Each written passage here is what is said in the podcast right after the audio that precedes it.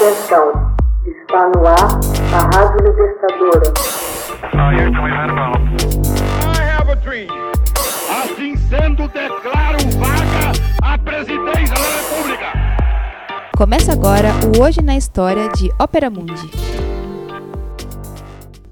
Hoje na história, 28 de janeiro de 1887, começa a construção da Torre Eiffel.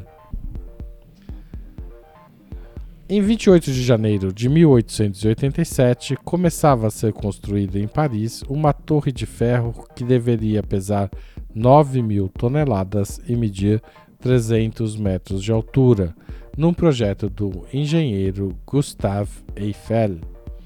Na época, os céticos previam: isso vai cair. No entanto, a torre ficou de pé até hoje e é conhecida pelo nome de seu idealizador.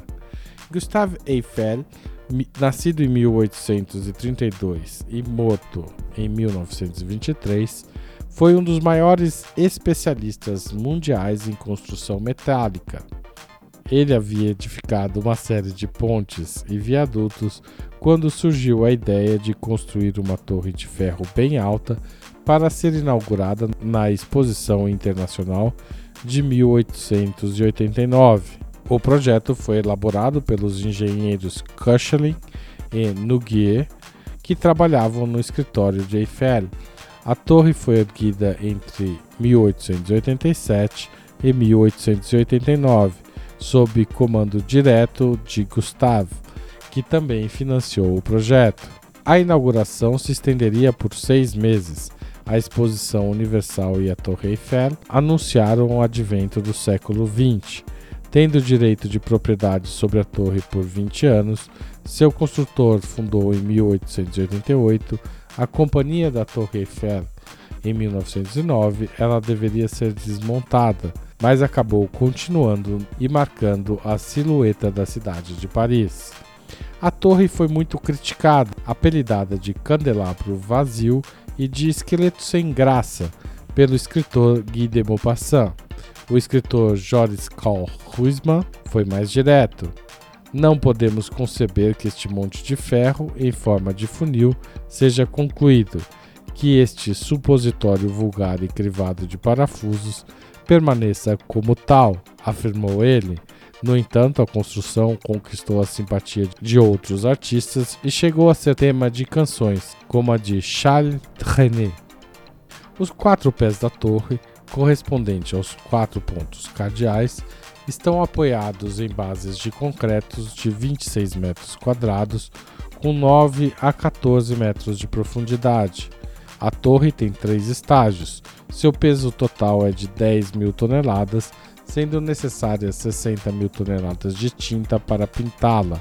Ela é repintada a cada sete anos, com os trabalhos durando de 2 a 3 anos. A pintura é composta por três tonalidades gradientes, sendo mais clara no alto e mais escura embaixo, o que permite acentuar a perspectiva e a impressão de vertigem que se tem do solo.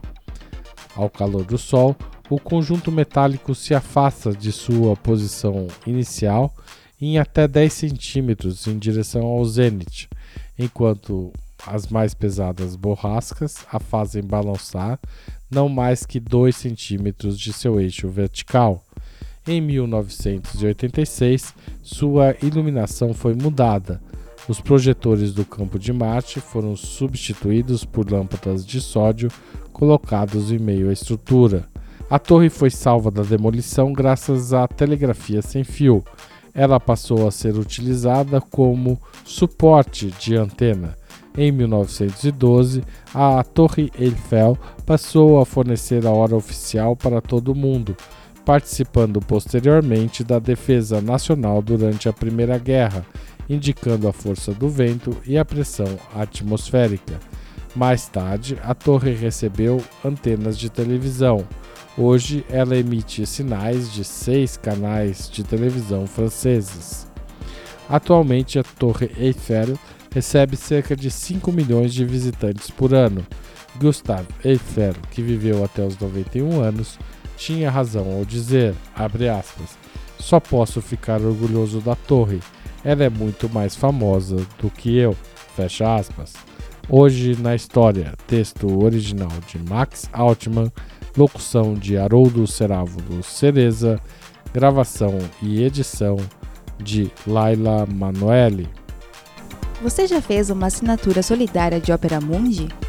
Com 60 centavos por dia, você ajuda a manter a imprensa independente e combativa.